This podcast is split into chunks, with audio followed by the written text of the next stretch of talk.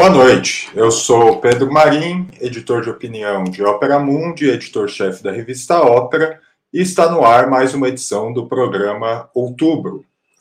De tempos em tempos, o Brasil acaba acolhendo o embuste moralizante como herói nacional. Pedro I, Carlos Lacerda, Jânio Quadros, Fernando Collor, Paulo Maluf, Joaquim Barbosa, Jair Bolsonaro. Ainda em atividade, uma das figuras que alonga essa lista é Sérgio Moro. Nascido em Maringá, no estado do Paraná, o juiz federal ganhou os holofotes ao dirigir a Operação Lava Jato entre 2014 e 2018. Após condenar Lula num processo viciado e mandando para a prisão em abril de 2018, montou o cavalo adversário e assumiu como ministro da Justiça e Segurança Pública do governo Bolsonaro. O casamento do cônjuge-presidente com o cônjuge-ministro, no entanto, foi fugaz. Pouco mais de um ano à frente da segurança pública, Moro se demitiu atirando, acusando o então presidente Bolsonaro de interferir na PF. Com a verve salvacionista de sempre, foi eleito senador em 2022, mas agora a atenção midiática, a qual Moro foi tão, tão afeito e que soube tão bem utilizar em seu favor, parece lhe desfavorecer. O ex-magistrado enfrenta agora duas ações por suposto abuso de poder econômico durante sua pré-campanha, que podem levar à cassação de seu mandato. Afinal, o totem da República de Curitiba será chutado da cena política nacional, com ele será enterrado também o lavajatismo, e que efeitos esse, esses acontecimentos podem ter para o futuro da vida política brasileira? Para responder estas e outras perguntas, Ópera Mundi recebe hoje Joana Salem Vasconcelos, é historiadora formada pela USP, doutora em História Econômica também pela USP e professora visitante da Universidade Federal do ABC. José Genuíno, histórico militante da esquerda brasileira, é ex-deputado federal e ex-presidente nacional do Partido dos Trabalhadores. E Vanessa Martina Silva, é jornalista, mestranda do Programa de Integração Latino-Americano, o PROLAN, da USP, e editora da revista eletrônica Diálogos do Sul, eu dou boa noite aos nossos convidados e convidadas e passo a primeira questão. É, eu queria começar a abrir essa mesa colocando uma pergunta mais geral, né? Por que, que, na opinião de vocês, de tempos em tempos, essas figuras salvacionistas, moralizantes, normalmente associadas ao tema da corrupção, ap aparecem na cena política brasileira e ganham tanta atração? Quem começa respondendo é Joana Salem. Boa noite, Pedro. Boa noite, Vanessa. Boa noite, Genuíno. Boa noite a todos que nos assistem. Bom, esse tema dá pano para manga e é bom que você já perguntou para mim, eu já vou recorrer à, à história, né? É, de fato, de tempos em tempos surgem figuras salvacionistas que são apoiadas por um sentimento popular uma mobilização real de pessoas que são é, mobilizadas por uma certa moral seletiva. E muitas vezes esse salvacionismo ele está a serviço de uma determinada corrente política ideológica que não foi diferente com a Lava Jato, né? Então, é, no caso da Lava Jato especificamente, e também no caso de jornadas contra a corrupção é, em momentos históricos passados, há uma espécie de confusão proposital entre lutar contra a corrupção e, na verdade, criminalizar a esquerda. Né? Então, o que a gente está, por exemplo, fazendo a, a, associação com a palavra udenismo, a ideia do udenismo histórico, né, da UDN. O Carlos Lacerda, que foi o principal líder midiático da UDN, perseguia o Vargas, perseguia o Jango, os acusando de corrupção, os acusando de inconstitucionalidade, de é, com um discurso muito moralizante. No entanto, o que verdadeiramente estava por trás dessas acusações era uma ojeriza, um asco dessa figura do Carlos Lacerda, da UDN, do seu partido de direita, contra políticas trabalhistas, políticas sociais, reformas de base e outros tipos de propostas democratizantes e distributivistas que esses políticos tiveram ao seu tempo.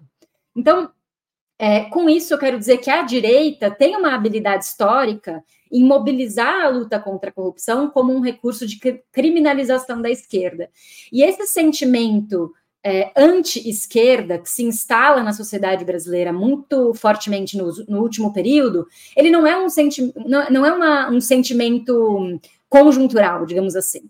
É, existe a mobilização desse sentimento estruturalmente em diversos momentos da sociedade brasileira, e esse é um recurso tático da, das direitas históricas brasileiras para realizar justamente essa luta de criminalização. Agora, por outro lado, é importante também a gente pensar que o componente moral que existe na política brasileira também vale para a esquerda. O que, que eu quero dizer com isso? Que frequentemente líderes que são mais racionais que mobilizam argumentos muito técnicos ou que fazem um debate muito fora do campo moral e, e, e mobilizam um debate racionalista na política, também na esquerda, não conseguem tanta adesão popular. Então, existe um componente moral na política brasileira, que acho que vale tanto para a direita quanto para a esquerda, e a direita mobiliza esse componente moral estrutural da política brasileira de uma maneira a criminalizar a esquerda. José Genuíno. Pedro, Joana e Vanessa. Ainda bem que eu vou me apoiar, viu, Joana, nas suas colocações com as quais eu concordo. E eu queria acrescentar o seguinte: os períodos da história do Brasil dessas campanhas moralistas, elas geralmente antecedem períodos autoritários. O moralismo contra Vargas deu no que deu com o suicídio dele, depois foi campanha moralista contra o Goulart, que teve a crise do, do Jane, veio o golpe de 64. As campanhas moralistas que antecederam, por exemplo, o processo de impeachment de 2016, também tiveram, é, anteciparam uma solução autoritária.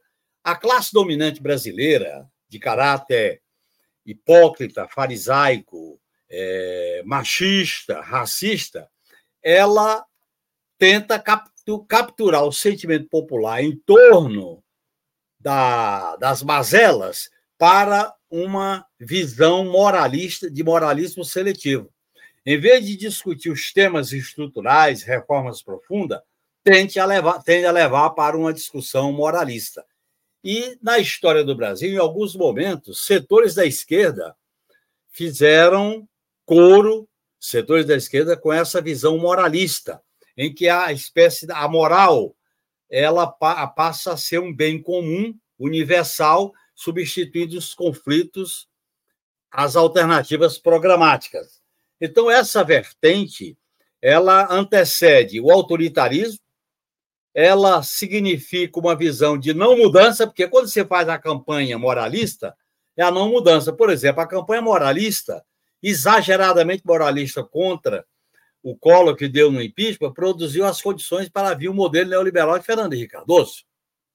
Eu acho que tem, nós temos que estudar bem esse tema. Porque, olhem bem, as estruturas do Estado produzem esse tipo de movimento o Moro ele é produto do Banestado, dos anos que antecederam, que estava no governo Fernando Henrique Cardoso, produto do mensalão do governo Lula, produto do Lava Jato e produto de uma articulação que se chamava ENCLA, Encontro é, Nacional sobre Lavagem de Dinheiro, inclusive articulada por procuradores, por juízes e por delegado da polícia. Então, há uma espécie de salvacionismo de setores da classe média que, ao chegarem nas carreiras de Estado, eles se colocam como salvadores da pátria. Tem uma cultura presente nisso.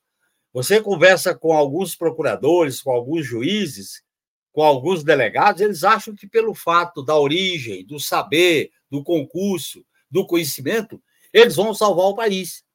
Com aquela visão, vamos dizer, do espírito vira-lata, Joana o povo é inculto, o povo é despreparado e precisa de uma elite, ora militar, ora civil, para colocar o, o país na ordem. Isso também está presente e eu acrescentaria a tua colocação com a qual eu concordo. Vanessa Martina Silva. Gente, muito boa noite a todas, todos, todos aqui. Prazer estar mais uma sexta-feira com vocês. É, bom, eu vou fugir aqui um pouco da linha que os nobrecíssimos colegas trouxeram.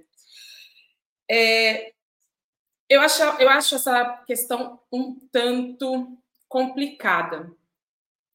Porque se a gente pensa que de tempos em tempos surgem figuras salvacionistas, moralizantes, mas a gente também tem que pensar que de tempos em tempos surgem figuras, entre aspas, salvacionistas, e que são, não sei, vamos dizer que de esquerda. O que eu quero dizer com isso? Nós, latino-americanos, temos, digamos que, uma predileção por líderes fortes. Isso pode ser aí é, vasculhado, né, pode ser rememorado, e voltamos lá para a questão de como se deu a nossa colonização, como se deu o processo de total destruição das nossas riquezas, de expoliação. Então, na, em boa parte da América Latina, tivemos as figuras de, é, de líderes independentistas que depois se tornaram é, caudilhos, né? E no Brasil também tivemos é, figuras com poderes locais bastante concentrados, digamos, que também aqui chamados de coronéis, etc. Onde eu quero chegar com isso? O que a gente está chamando de figuras salvacionistas moralizantes, a direita chama de populistas. Então, para eles, o Lula é um populista e que também é uma figura salvacionista, porque Lula congrega em torno de si uma grande popularidade, né? por isso populista, não vamos entrar no mérito do que é o populismo, mas tem aí uma grande popularidade, assim como Hugo Chávez, assim como Evo Morales, seu momento, etc. Então, a questão para mim é, não está no porquê aparecem as figuras salvacionistas, porque é isso.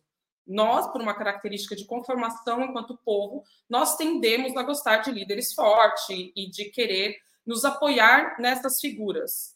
Agora, o problema, para mim, está em como a imprensa constrói essas figuras, que, na verdade, nem podem ser chamadas de populistas, porque não tem apelo popular nenhum. Elas são meras construções midiáticas, o que é exatamente o caso de Sérgio Moro.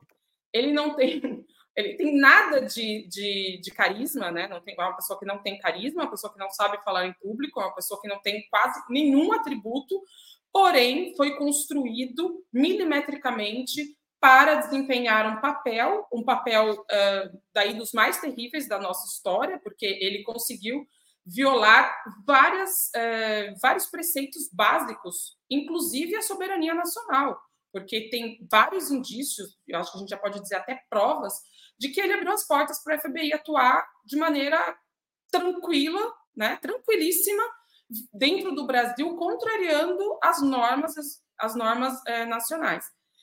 Então, é, bom, seria isso, né? O Sérgio Moro é uma construção midiática, para mim, não exatamente um salvacionista.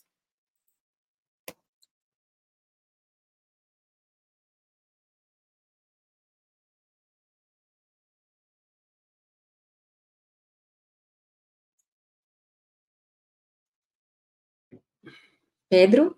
Terminei.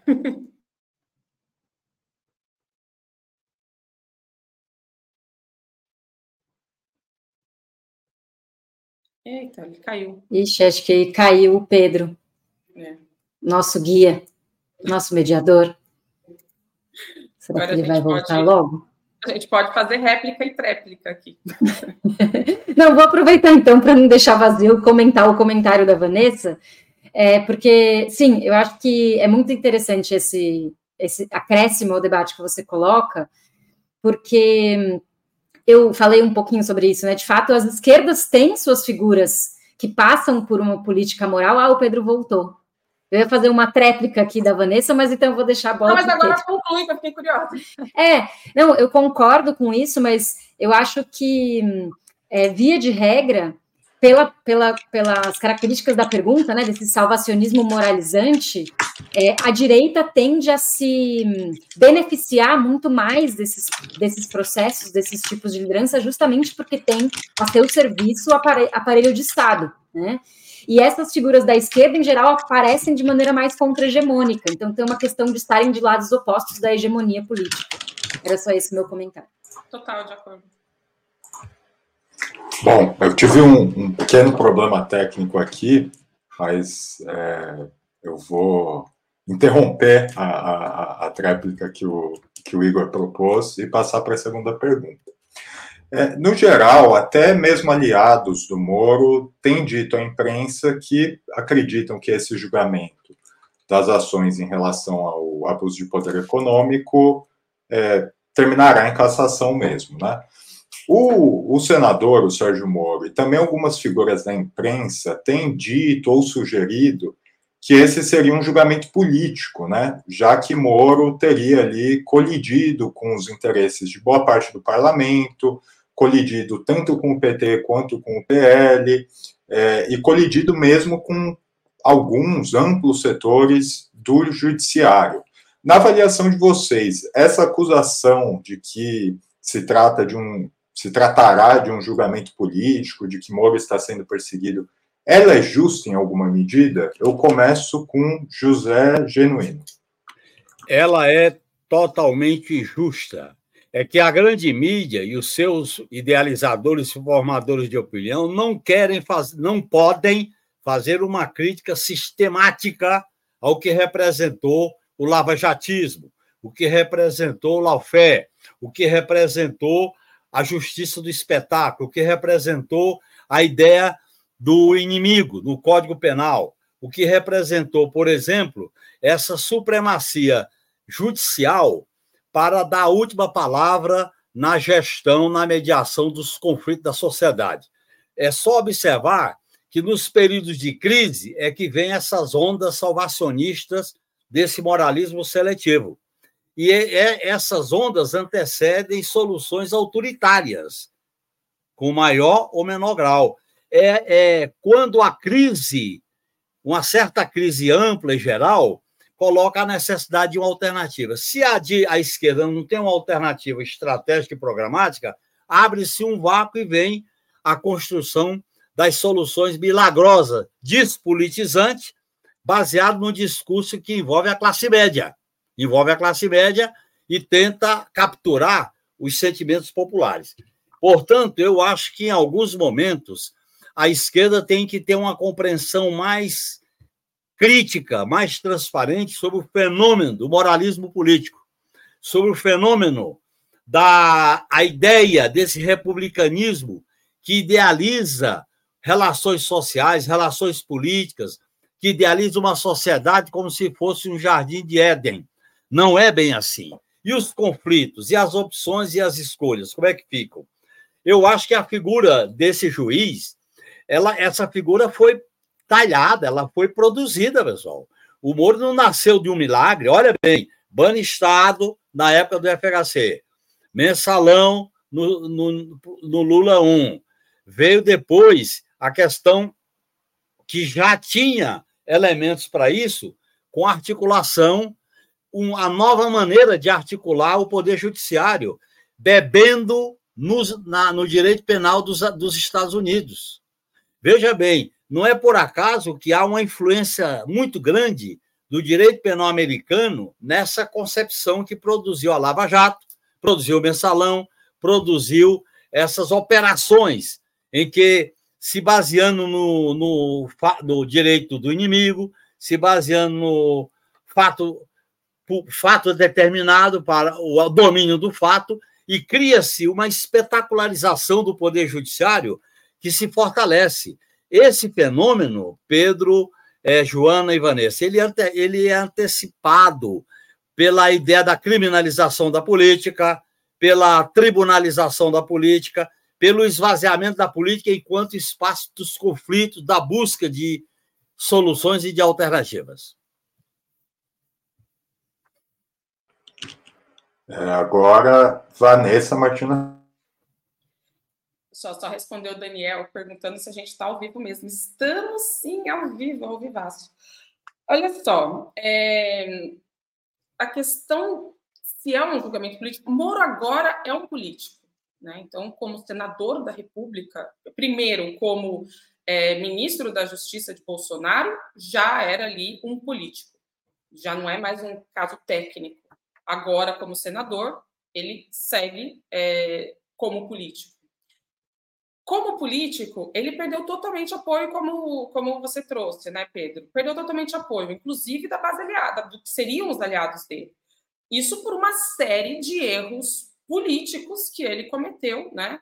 É, atacando, atirando para todos os lados, numa total inabilidade política. Agora, o tema que está sendo julgado, né? E, assim, ele cometeu, não sei, talvez dezenas de crimes. Se a gente pegar toda sua trajetória na Lava Jato e até antes dela, porque ele tem um histórico bem complicado no Paraná, algumas questões também complicadas no, do Banestado, enfim. Então, há uma série de coisas pelas quais ele pode ser julgado e condenado. Mas o caso específico que pode caçar o seu mandato também é político, porque ele utilizou recursos. ele é tão, tão sacana, porque Primeiro, ele era candidato à presidência. E aí, a candidatura à presidência tem um teto de gastos que é muito maior do que o gasto para senador, porque é algo. A, o presidente da República tem que fazer uma campanha nacional, então tem um teto. Então, ele gasta dinheiro como candidato, pré-candidato à presidência. Aí, finalmente, não sai como pré-candidato à presidência. Depois é, ele faz uma campanha, que eu não lembro para que, que era, mas faz uma outra campanha. Deputado para São Paulo. Obrigada. Deputado para São Paulo, ele faz ações em São Paulo. E depois candidato a senador. E ele, é, acompanhei algumas declarações dele, é, ainda sequer tem a condição de se defender, né? Porque ele fala: ah, esses atos que eu fiz no interior de São Paulo, sei lá, em Sorocaba, não me renderam nenhum, nenhum voto para senador no Paraná. É torpe essa justificativa, por quê? Porque o Moro, é, ele desde o começo, né, como eu disse, por ele ter uma construção midiática, cada ato, cada gesto dele tinha cobertura midiática amplíssima. E por veículos nacionais. Então, assim, o Brasil inteiro estava sabendo o que ele estava fazendo, ainda que fosse como candidato a deputado por São Paulo. Então, obviamente, ele se favoreceu disso tudo. E com isso ele estourou, estourou, mas assim, estourou de longe o teto de gastos possíveis para possível para uma candidatura ao Senado, ao Senado. Então, é aquela história do, do Al Capone, né, que tem uma série de crimes, mas é pego por, uma questão de, de farsa ali, de, de, de irregularidades no pagamento de impostos, se bem, se bem me lembro aí da história.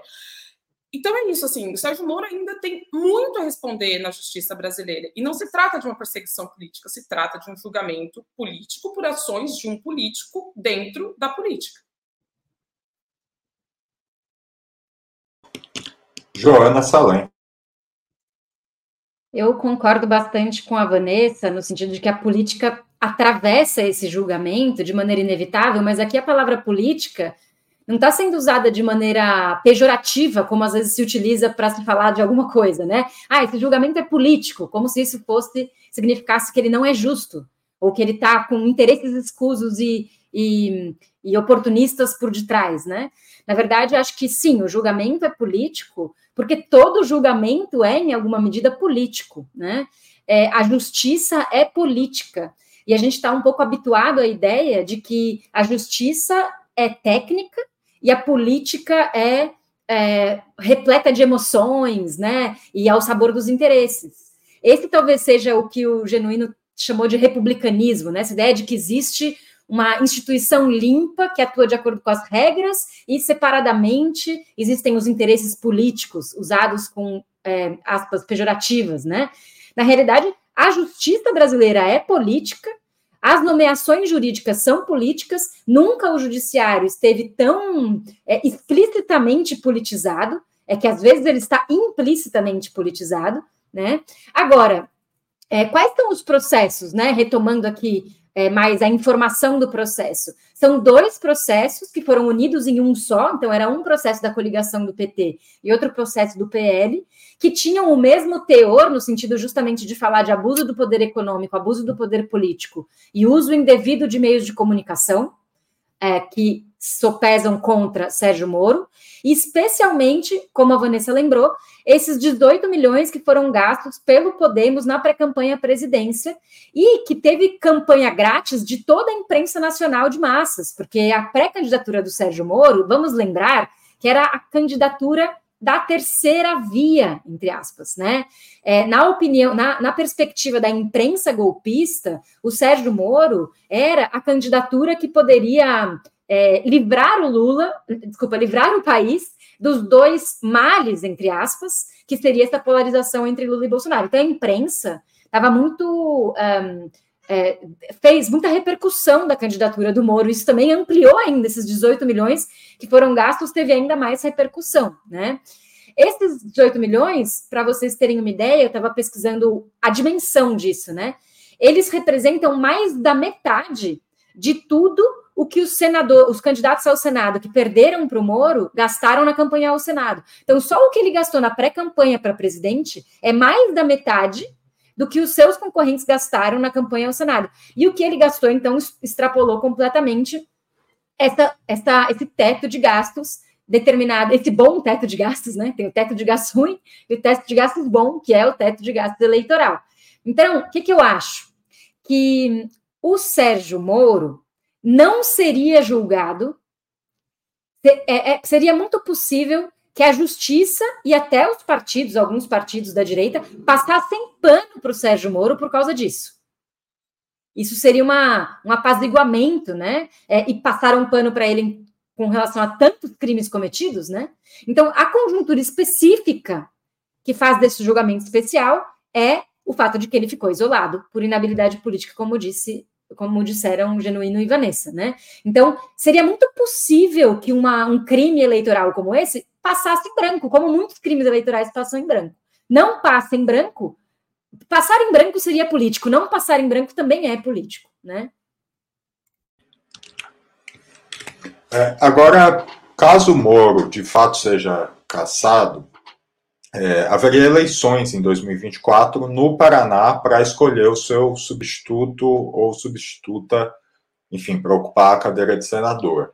É, até o momento se falam nos seguintes nomes: Michele Bolsonaro ou Paulo Martins, pelo PL, Gleisi Hoffmann, Zeca Dirceu ou Requião, pelo PT, Ricardo Barros, pelo PP, ou até mesmo Rosângela Moro, esposa do, do Sérgio Moro, né? Qual é a avaliação de vocês sobre esse cenário para possível disputa para essa, essa cadeira no Senado? Né? Vocês acham que o PT, por exemplo, teria chances de emplacar um substituto? Ou mesmo se vocês avaliam que Rosângela Moro seria a favorita aí, haja em vista que, enfim, o Sérgio Moro é muito influente no Estado. É, quem começa agora, Vanessa Martina Silva. É, Paraná é complicadinho, mas começar pelo, pelo fim. Rosângela Moro, eu avalio que ela tem poucas condições, bem poucas condições. Por quê? Porque a própria eleição do Moro, primeiro, ele contou com esse, porra, dinheiro a rodo para essa campanha. Então, isso deu a ele uma vantagem muito, muito maior que todos os outros candidatos e dinheiro importa muito numa campanha eleitoral, seja para o cargo que for. Né? Existe até um cálculo de quanto custa cada vaga para vereador ou para prefeito, enfim, cada vaga tem até um custo de quanto custa, quanto você precisa investir para é, conseguir ocupar essa posição. O Moro se beneficiou muito naquele momento dessa eleição é, de uma tendência das pesquisas que demonstravam que o candidato esse, é, como é que é, Paulo Martins, não teria chance. Então, o Moro foi, de certa forma, privilegiado ali num voto útil da direita. E, ou seja, não entendo que essa, esse apoio que ele teve tem uma transferência imediata para Rosângela Moro. Isso parece não existir. Outra coisa, ele foi, ele está com muito desprestígio. Então, o, Bolson, o bolsonarismo raiz não tende a apostar no Sérgio Moro, porque ele foi abandonado, algo bem típico do bolsonarismo, né, de abandonar os aliados, depois pichar os aliados e destruir a reputação dessas pessoas. E o Moro foi uma dessas vítimas. Então, acho que é uma carta fora do baralho totalmente, os moros, cônjuges e tudo isso. Agora, o PT tem chance? Tem chances, me parece. A senadora, a, a deputada, né, agora a deputada Gleisi Hoffmann, foi a segunda mais votada né, para, para, os, para o Congresso, para a Câmara dos Deputados pelo Paraná. Então, é um nome que desponta forte. O próprio Requião, que já foi, já foi é, governador, também é um nome forte. O problema está em como fazer do limão uma limonada. Obviamente, o eleitorado paranaense não é, é muito afim né, do PT, não é muito afim de petistas ou da esquerda. Por isso, é, essa questão da batalha de narrativas com relação ao que possivelmente vai acontecer com o Sérgio Moro, de como isso vai chegar na população, como vai ser feita essa, essa, essa disputa de ideias né, com, com a população. E uma coisa que pode ser muito interessante aí, para o PT, inclusive, é que dependendo do tempo, do time que isso, em que isso vai ocorrer, é possível ainda que essa eleição para o Senado se eventualmente o Moro realmente for cassado, ela ocorra junto com a eleição municipal em outubro. Então, fazer essa, essa disputa casada também pode ser muito favorável aí para o PT, que tem uma organicidade né, no Paraná e em todo o país. Joana. É, eu é, não sou uma especialista na política paranaense nas correlações de força do Estado, né? É, e acho que, por, por palpite mesmo, por um pouco de intuição analítica, que o mesmo que a Vanessa falou a respeito da Rosângela Moro, talvez valha, nesse momento específico, para Michele Bolsonaro, no sentido de que são figuras que teriam, em outros momentos é, recentes, um capital político muito forte dos seus sobrenomes, dos seus maridos, dos seus cônjuges, né? Mas que não estão no melhor momento, digamos assim, né? O Moro não está no seu melhor momento de popularidade, né? É, como o mesmo Genuíno disse, ele foi uma figura construída, ele é fabricado e ele não deu conta de administrar de maneira bem sucedida o capital político que ele conseguiu é, receber e operar no período em que ele era juiz, né? Ao contrário, o auge dele foi quando ele era juiz, depois foi ladeira abaixo, né? É, e então ele, a Rosângela Moura não estaria na melhor condição de é, herdar esse capital político, e atualmente o sobrenome Bolsonaro está extremamente tóxico, né? Com exceção daqueles 15% aproximadamente que são realmente bolsonaristas raiz, que estão na, na blindagem bíblica da realidade, né? Eu gosto de dizer que, que é, vão citar um, um algum é, trecho da Bíblia para explicar por que, que a Polícia Federal bateu na casa do Bolsonaro. Então, a, a não ser esses é, muito fechados, acho que o, o, bolsonarismo não está num bom momento, mesmo no Paraná. É, o Requião teve um desempenho ruim no segundo turno, né? Embora ele tenha tido um milhão e meio de votos, ele perdeu de lavada para o Ratinho, né? Que ganhou com 70% de votos, ele teve 29% né, no segundo turno. Então, é, e a Glaze tenho a impressão que é uma figura muito conectada com o PT, e isso pode, na verdade, ser desfavorável em algum aspecto na correlação de forças do Paraná, é, justamente porque é uma eleição que uma vaga que estava ocupada pela direita, né? Então eu teria que pensar que a, o PT para conquistar essa vaga teria que virar esse voto da direita para a esquerda eu não sei exatamente qual foi a votação do Sérgio Moro em relação aos. Qual foi o candidato a senador da esquerda contra o Sérgio Moro e quantos votos teve, né? Mas imagino que é difícil fazer essa virada nesse momento. Meu palpite é que possivelmente vai ganhar um candidato de direita, mas nenhum desses nomes que estão sendo assim super citados. Provavelmente aquele que tem mais enraizamento nas prefeituras. Vai funcionar a máquina, a velha política, né? Então, qual é o candidato que vai ter mais máquina de prefeitura funcionando a seu favor da direita no Paraná. Então, teria que ver a correlação municipal da, dos prefeitos, né? Quais seriam os cabos eleitorais de base, de pequena política mesmo, para funcionar. Eu acho que seria por aí. José Genuíno. Eu queria fazer uma observação política. O sistema político da classe dominante que pode se livrar do Moro e já botou o Moro ao mar, mas não vai se livrar das ideias, das concepções que ele representa. É bom a gente perceber bem esse dado. A extrema-direita, seja pela visão moralista, seja pela visão bolsonarista, ela tem uma representatividade na sociedade brasileira. Eles estão demonstrando isso, tanto na eleição de 2022, como nas articulações para 2024. Eu acho que essa, esse debate no, no Paraná vai ser muito importante. E, pela importância do Estado, eu entendo que a solução seria a gente compreender o tipo de campanha. Nós temos que fazer uma campanha para derrotar as ideias que representam o Moro enquanto concepção. Não pode ser uma campanha que simplesmente finalize, fulanize, fulanize o indivíduo Moro. Nós temos que fazer uma campanha que mostre para a população do Paraná o que essa figura representou no Estado e no Brasil. Nós temos que deslegitimá-lo enquanto proposta política. Nesse sentido, eu acho que para substituí-lo, nós temos que ter uma campanha muito politizada, uma campanha bem equilibrada no sentido do discurso político. Eu acho que, porque não é, não é, uma, não é uma campanha de uma figura que saiu, pisou na bola e vai, não.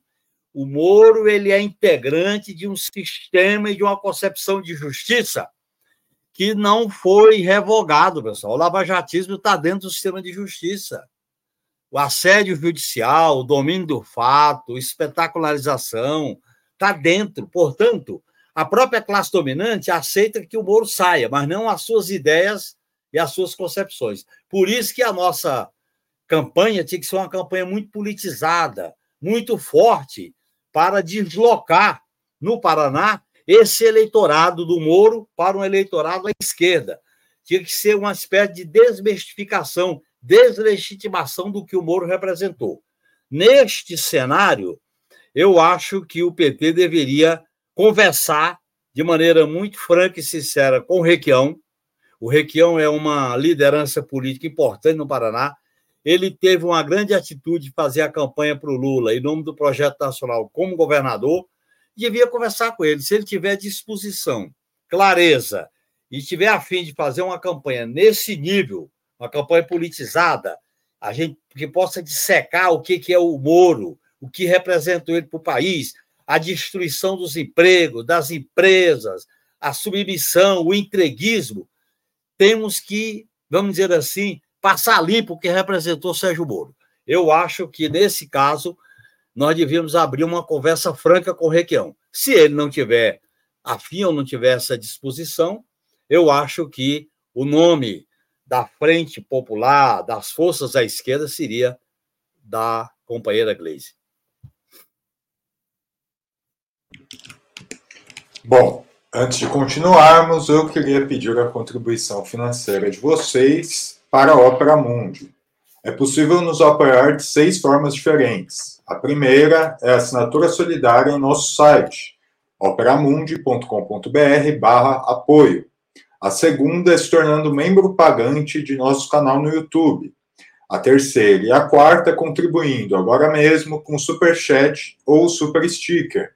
A quinta é através da ferramenta Valeu Demais, quando assistirem aos nossos programas gravados. E a sexta é através do Pix. Nossa chave é apoie.operamundi.com.br e nossa razão social é última instância editorial. A mais eficaz de todas as armas contra as fake news é o jornalismo de qualidade. Apenas o jornalismo de qualidade coloca a verdade acima de tudo. E esse jornalismo que Opera Mundi busca oferecer todos os dias depende da sua contribuição. Eu também aproveito para agradecer um dos nossos espectadores, o Henrique Toda, que se tornou membro aqui do nosso canal.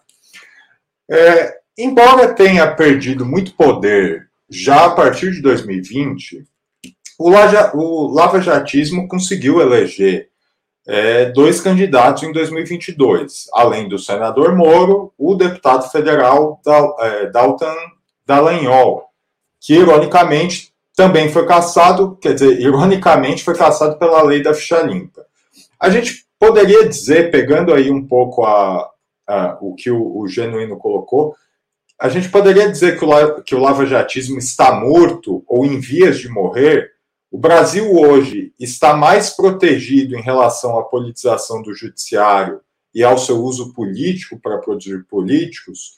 E, se, e, se, e seria possível comparar o destaque uh, que o STF tem tido na cena política nos últimos anos à Lava Jato, ou ainda se poderia dizer que esse, esse destaque é uma resposta uh, justa à Lava Jato, eu começo agora com Joana Salem. É, bom, respondendo diretamente à pergunta, a primeira pergunta, né? É, eu concordo muito com o Genuíno que o lavajatismo não morreu. Ele perdeu algumas batalhas políticas importantes nos últimos, no, nos últimos dois anos, mas isso é muito diferente de morrer, né? É justamente porque, como comentamos no início, o que move o lavajatismo é um processo de aparelhamento do judiciário, de outras instituições do Estado brasileiro, para a perseguição política ideológica de adversários de esquerda. Né? E esse processo continua vigente, inclusive porque, nesse aspecto, o bolsonarismo, paradoxalmente, fortalece essa perseguição, embora por outros meios. Né? Então, a gente tem que lembrar que o bolsonarismo e o lavajatismo são aliados embora também sejam adversários em alguns momentos, quando a Lava Jato cruza fronteiras, no sentido do punitivismo de políticos do é, é, escalão da velha política que vão se incomodar com esse tipo de avanço é, de condenação. Né? Então, é uma relação contraditória, mas eles pertencem ao mesmo campo. Bolsonarismo e lavajatismo. O, o Sérgio Moro não foi ministro da Justiça de Bolsonaro por acaso. É porque o lavajatismo é de direita e é de extrema direita em alguns aspectos. O que é, nós não podemos esquecer, né, é que a Lava Jato também é, além disso, uma articulação internacional. Né?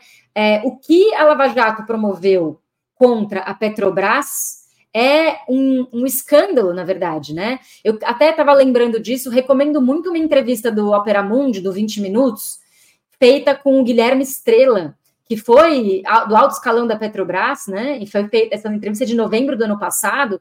Ele descreve minuciosamente como a Lava Jato permitiu que governos Temer e Bolsonaro despedaçassem a, Petrobras, desmontassem a Petrobras. Então, a Petrobras, que era supostamente a vítima desse processo, na realidade foi, re, é, foi, foi vitimizada duplamente, né? Porque foi supostamente vitimizada no processo ao qual se acusava, a, a corrupção, mas também se vitimiza porque é ela que se torna a, a vilã dessa história, né? Como se a própria existência de um estatal com capacidade produtiva, industrial, relevante e possibilidade de criar soberania nacional fosse criminalizada. Então, de novo, é, é criminalização de uma perspectiva de país que inclui uma empresa com cadeias produtivas verticais e horizontais, capaz de fazer um processo de industrial, um processo industrial relevante no mercado mundial. Então, é, essa entrevista do Guilherme Estrela está muito interessante para a gente entender os impactos da Lava Jato na Petrobras, e isso mostra que esse braço jurídico, é, que na verdade a Lava Jato é um braço jurídico de um processo é, de é, avanço, ataque imperialista que se move por diferentes métodos. A Lava Jato é um dos métodos desse ataque imperialista, né? Mas esse ataque imperialista pode é, também se mover por outros métodos mais ou menos explícitos, militares, né? É, enfim, é um pouco o que eu penso. José Genuíno. Olha, ainda bem, Joana, que a gente pode prolongar a nossa intervenção, porque eu concordo inteiramente com o que você colocou. Para o sistema imperialista, existem três grandes guerras: a guerra contra as drogas, que produziu uma legislação é, antidemocrática no combate às drogas, a guerra contra o terrorismo a partir das Torres Gêmeas e a guerra contra a corrupção, que é voltada para desestabilizar governos progressistas de esquerda. Portanto, a, veja bem, o, o bolsonarismo ele é produto do neoliberalismo. Ele foi é, a, o neoliberalismo é a incubadora da extrema direita. A extrema direita entrou em conflito aqui com o poder judiciário por uma questão tática de apostar no caos, no, anti na, na, na, no combate às instituições e no combate à segura.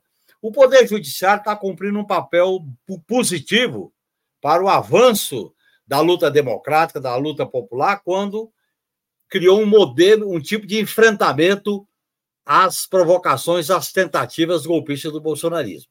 Agora, do ponto de vista do ponto de vista das ideias centrais, o ativismo judicial, o assédio judicial, a questão do lawfare e a questão da, do Poder Judiciário ter atribuições essenciais quando está em jogo as relações capitalistas de dominação, as relações burguesas de exploração, não tem a menor dúvida. Eu acho que nós temos que compreender que a, a, a luta política tem que se deslocar da esfera judicial institucional para a esfera popular, para a esfera das ruas, para a esfera do debate político. Nesse sentido, a extrema-direita, representada pelo bolsonarismo, tem uma vertente. A extrema-direita, representada pelo, pelo o lava-jatismo, tem outra faceta. É interessante observar que a grande mídia não faz crítica ao que o Moro representou. Ele se opõe, por exemplo, a determinadas decisões de ministro supremo, como a do Toffoli, que eles querem salvar as concepções que embasaram o lava-jatismo, que embasaram a ideia do domínio do fato. Você viu hoje, eu lembro a vocês um artigo do Maiorovitch, que é um jurista de direito, ele dizendo que o domínio do fato vai atingir o Bolsonaro, assim como atingiu o mensalão. Eles tentam igualar para poder produzir no plano judicial uma terceira via. A gente tem que ficar muito atento a isso. Por isso que eu acho que o lava-jatismo não está morto. Nós não fizemos ainda uma reforma profunda no poder judiciário, o papel do juiz de garantias, a consistência das provas, o amplo direito de defesa, o, o verdadeiro, o, o, o, devido processo legal. Nós não podemos fazer coro, Joana, é, Vanessa e Pedro, com esse maniqueísmo. Assim que fizeram aquilo com a esquerda, agora faz com a direita e a gente fica batendo pau. Não. Nós temos que examinar com mais cuidado esses processos. Não é porque fizeram com a gente que a gente agora vai fazer com a direita. Eu repito, devido processo legal, respeito aos direitos, direito de defesa, apresentação de provas, isso é importante. Daí eu acho que o cuidado que o Alexandre de Moraes está tendo e a própria Polícia Federal nas investigações da clã do clã bolsonarista. Vanessa Martins. Difícil ficar por último aqui. Resta bem pouco aqui para eu acrescentar. É, quero aproveitar esse finalzinho da fala do, do, genuíno, né? Então, estão. Eu acho que assim, concordo com, com o que foi colocado. Que o lavajatismo não morreu, apesar daí da, das figuras que nós é, estamos falando delas, dessas figuras terem perdido o seu capital político, seu prestígio, etc. Uma pequena parte é, que, que, talvez a gente possa achar, considerar positiva desse processo é que a gente está muito mais cuidadoso com relação a, a, a, essas questões que o Genuíno colocou, devido ao processo legal, é, que, que seja respeitado o processo, é, já temos aí uma crítica bastante fundamentada contra a teoria do domínio do fato. Então, assim, avançamos em várias medidas com relação aí a, digamos, uma blindagem do lavajatismo. Para aí acrescentar ao que foi trazido pelos nossos pelos colegas, eu vou trazer a definição da Esther Solano sobre o que seria o lavajatismo, para a gente entender por que ele não morreu. O lavajatismo é, segundo Esther Solano, o populismo do judiciário, uma justiça militante, a justiça do inimigo, um processo penal do espetáculo, justiça moralista, justiça criminalizadora da política, justiça messiânica e justiça punitivista, que no seu conjunto resultam na destruição do tecido político. Esse processo, como o Genuíno nos trouxe, ele culmina na construção da figura de Jair Bolsonaro. Então, é, neste momento, a gente está, como eu disse, um pouco mais vacinado, digamos, com relação a isso. Mas o ativismo judiciário, a gente tem criticado aqui outubro após outubro, programa após programa, sexta após sexta e outros dias da semana aqui com outros participantes, né? O ativismo judiciário, ele é muito grave, porque ele é parte da estrutura do lavajatismo. O lawfare é parte da estrutura do lavajatismo. E uma vez que a gente consegue fazer frente a determinadas ações, se não tivermos cuidado, esse processo ele vai se transformando e, e, e criando tentáculos de outras maneiras. O que, que, eu quero dizer com isso? A gente não pode é, apoiar e bater palmas, como aconteceu no começo da Lava Jato, quando a justiça vai para cima do que a gente considera nosso inimigo que é o que está acontecendo agora com Bolsonaro. A gente não pode cobrar que a justiça seja célere e que vamos prender Bolsonaro amanhã. A gente não pode cobrar isso. Por quê? Porque o pau que dá em Francisco dá em Chico, né? Então, é, eles usam esses artifícios para eliminar algumas figuras que já estão, digamos que, maculadas, mas depois vem com tudo para cima da esquerda e com toda a instrumentalização. Então, é isso. Eu acho que o ativismo judicial, que é essa outra faceta do, do judiciário, do, do lavajatismo, está ativo, forte, vigoroso, e a gente tem que ter muito cuidado com isso. É, além da possível cassação de Moro, o noticiário político das últimas semanas tem sido marcado pelo escândalo é, Nabin em relação ao uso de ferramentas espiãs, especificamente o First Mile, é, que implicam o ex-presidente Jair Bolsonaro. Aqui uma observação, até o Genuíno mencionou esse jurista, é, dizendo que a, que a teoria do domínio do fato também pegaria o Bolsonaro, mas no caso do Bolsonaro não se precisaria usar, aparentemente não se precisaria usar a teoria do domínio do fato, porque hoje saiu uma notícia dizendo que as listas da, da BIM teriam sido entregues para ele. Né? Quer dizer, não se teria que usar essa teoria que diz que é, quem é responsável por uma determinada ação é aquele que poderia liderar a ação. Não, aí se teria materialidade. Né? É, mas, de qualquer forma, o que eu queria perguntar para vocês é: na avaliação de vocês, como esses eventos, tanto a questão da BIM quanto a possível cassação do Moro, podem impactar as eleições municipais desse ano e o cenário eleitoral para 2026. Quer dizer, com o avanço dessas investigações e com a ineligibilidade do Bolsonaro e do Moro, a extrema-direita chegará murcha a 2026? Quem começa agora é genuíno. Olha, Pedro, veja bem, você colocou uma questão muito interessante no final da nossa do nosso outubro. Olha bem, deste, desta ferramenta que está aparecendo o escândalo da BIM, e que é, consumiu 14 bilhões, essa ferramenta utilizada pelo Exército dá 127 milhões no Exército, na ABIN 14. A ferramenta desse produto, o programa Frist Mill, ele está sendo utilizado pelas Forças Armadas, no caso do Exército, no caso da Aeronáutica, no caso da, da ABIN. Eu acho que esse processo que apareceu na ABIN é muito grave, é uma, é uma coisa de grandes de proporções, que devia a gente fazer um debate sobre o modelo de espionagem, de inteligência e contra-informação montado no Gabinete de Segurança Institucional. Bom lembrar que a ABIN ela integrava o Gabinete de Segurança Institucional. E o Gabinete de Segurança Institucional, desde o golpe, é comandado por um quatro-estrela. E nós não mudamos a estrutura do Gabinete de Segurança Institucional. E nem mudamos a estrutura funcional da ABIN, que devia estar vinculada a uma secretaria especial ligada ao Gabinete do Presidente da República.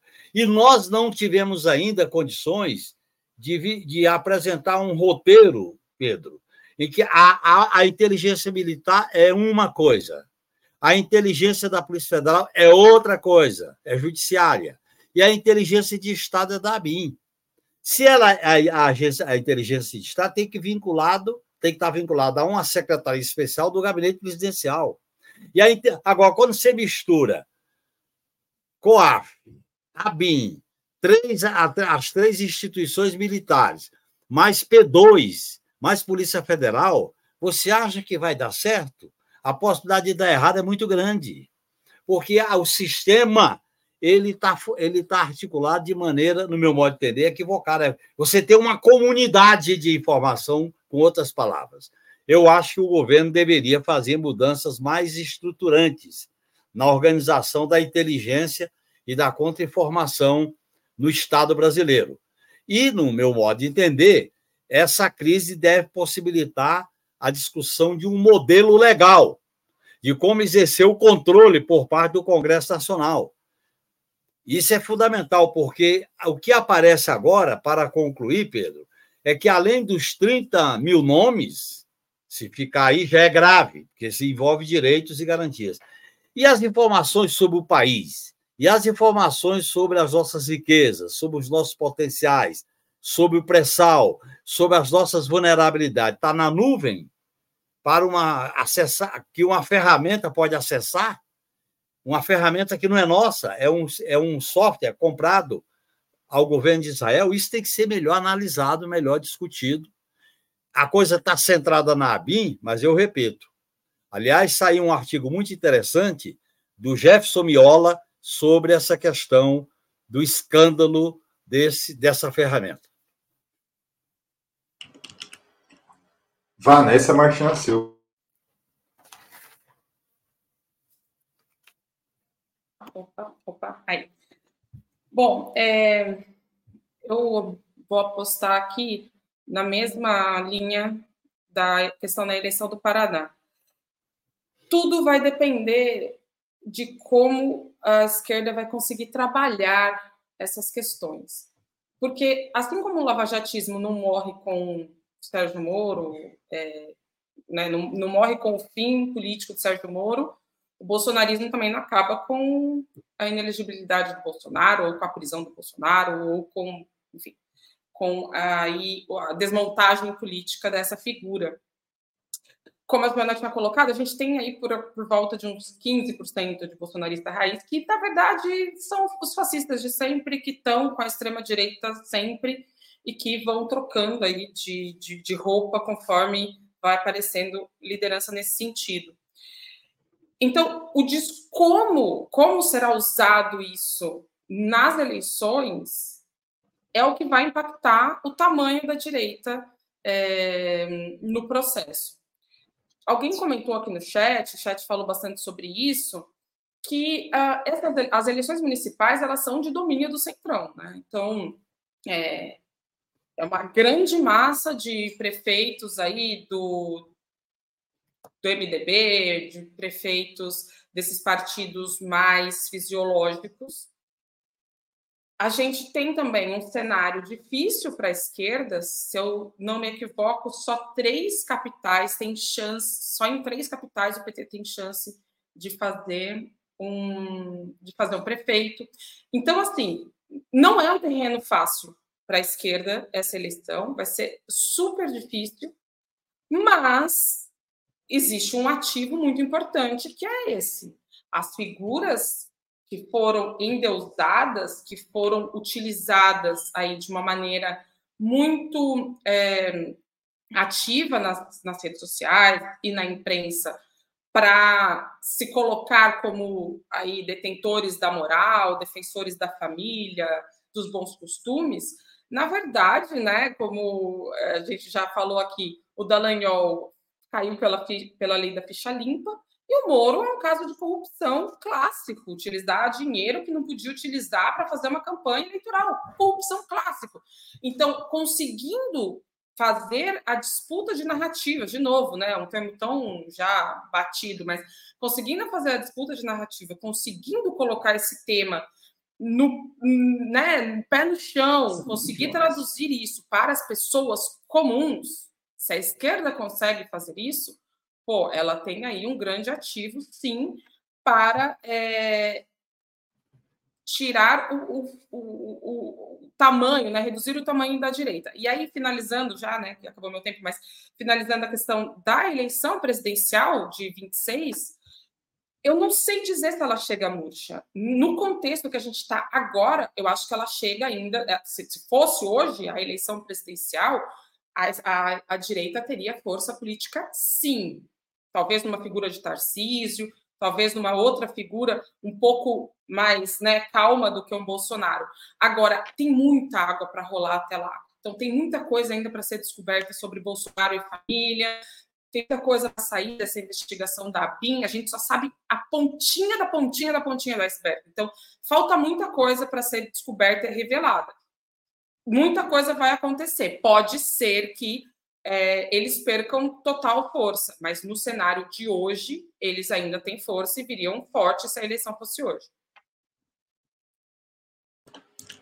Joana Salem.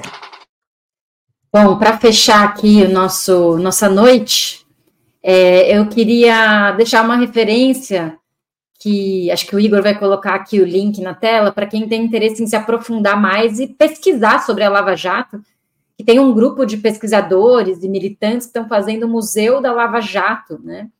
Que é, no momento, ainda está incompleto, ainda está em construção, mas é um site chamado museudalavajato.com.br, e aí tem referências bibliográficas onde se pode encontrar é, pesquisas acadêmicas sobre lawfare, e também tem arquivos de mídia, né, de imprensa, de como cada veículo de imprensa tratou cada uma das etapas da Lava Jato, enfim, é, essa história está tá sendo documentada, né? É, acho que tem muitas nuances, muitas camadas, é super complexo o processo da Lava Jato, e achei é, valoroso esse trabalho de registro histórico é, para divulgar, para a gente também ter como fonte de pesquisa, né? Agora, diretamente indo para a pergunta do Pedro, né? É, será que esse, é, esse, essa evidência de crime cometida pelo bolsonarismo na em paralela, sendo investigado pela Polícia Federal, e a cassação do Dallagnol já realizada, a cassação do Moro a ser realizada, enfraquece a extrema-direita? Olha, ou a direita nas eleições municipais? Não, acredito que não. Por quê? Porque a direita não se expressa só por essas figuras, embora essas figuras tenham sido proeminentes e protagonistas no último período. Mas, na realidade, na minha compreensão, a, o exemplo mais óbvio da força pesada da direita na política institucional brasileira hoje é o que era o orçamento secreto, que se tornou um orçamento não secreto, porém, que fez com que o Congresso Nacional, via Centrão, tivesse acesso ao maior volume de orçamento público da história da República. Nunca o legislativo executou tanto verbas públicas como hoje. E se, por um lado, de fato, parlamentares de esquerda também recebem parte dessas emendas, especialmente agora que elas não são mais secretas, né? Porque a esquerda estava denunciando o orçamento secreto e, obviamente, não estava pegando o recurso do orçamento secreto. Agora que o orçamento não é mais secreto, mas ainda assim ele é desproporcional para o Congresso, para o controle de deputados, ele estrangula os ministérios, estrangula políticas públicas do governo executivo, né? É, a, a, esquerda também recolhe uma parte desse dinheiro para fazer política progressista, mas uma enorme quantidade de milhões de, de, de, de reais vai escoando justamente para que a direita faça a eleição municipal. A gente sabe muito bem para onde vão esses orçamentos, né? Para obras de escola que começam e que nunca terminam.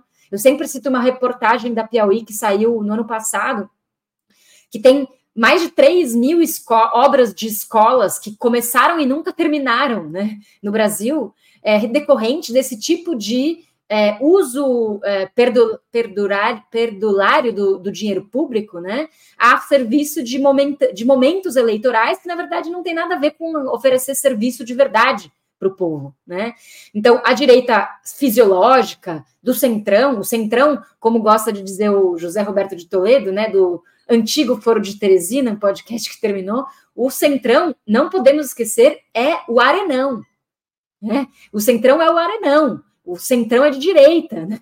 Então, quem controla essa quantidade de dinheiro via Arthur Lira e, o, e sua base tem uma sai na frente das eleições municipais, mas de longe, né? Não que a esquerda não tenha os seus aparelhos e também o seu poder, o seu ativo no momento, como disse a Vanessa, né? Pelo momento político é, ruim que os protagonistas da direita têm vivido hoje em dia. Mas existe uma direita histórica que atua nos bastidores, que faz a velha política da corrupção clássica também, e que está né, alegre, contente com uma, um jorro de emendas parlamentares que vão alimentar as eleições municipais. Então, concordo com o Genuíno que é uma eleição super difícil, que no município, em geral, o dinheiro é determinante e aí a direita tem muito a seu favor.